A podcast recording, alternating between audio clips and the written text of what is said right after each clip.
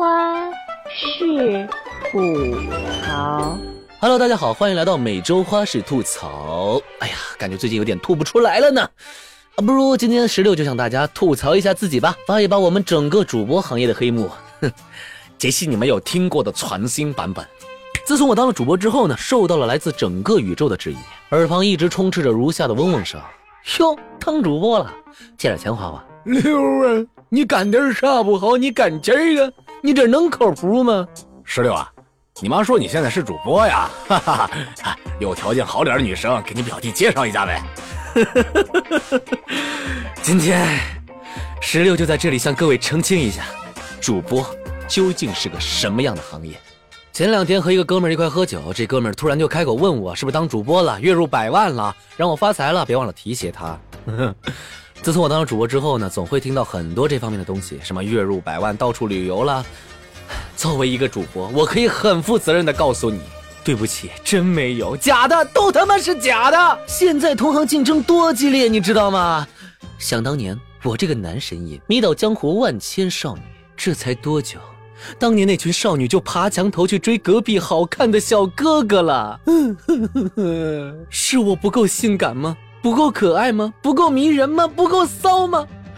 难道痴情的我不够惹火啊？不小心唱出来了啊！对，还有唱歌的、跳舞的、打游戏的，甚至还有吃饭的，他们个个都比我们音频主播会唱、会跳、会吃还好看，还他妈吃了不胖。唉。你别是个主播就月入百万，月入百万的门槛真的没有你想象的那么容易啊！你电视上看到的都是极少数的，要不然电视播他们干嘛呢？当然是因为他们开挂了。什什什么意思？那个人站着不动，我为什么要屏息？我们也是每个月拿固定工资的上班族，说多了都是泪啊！啊，对了，上个月花呗还没还呢。月入百万就算了。还有人喜欢给主播行业扣帽子，说主播私生活混乱，喜欢乱搞男女关系。今天和名模，明天和小明星。求求你们别欺负我读书少了，我当年就是因为这个才做主播的。结果呢？因为这帮骗子，我现在连个女朋友都没有。我也不知道哪来的谣言，说主播私生活混乱。我有个做直播的朋友，一起床就开始化妆、搭配衣服，开始直播，天天拉着我说好想谈恋爱，好想出去逛逛，好想去旅游。我还以为看上我了，然而第二天还是得好好起床、化妆、搭配衣服直播。一当主播深似海，从此对象是路人，乱搞对象，我们连对象都很难找。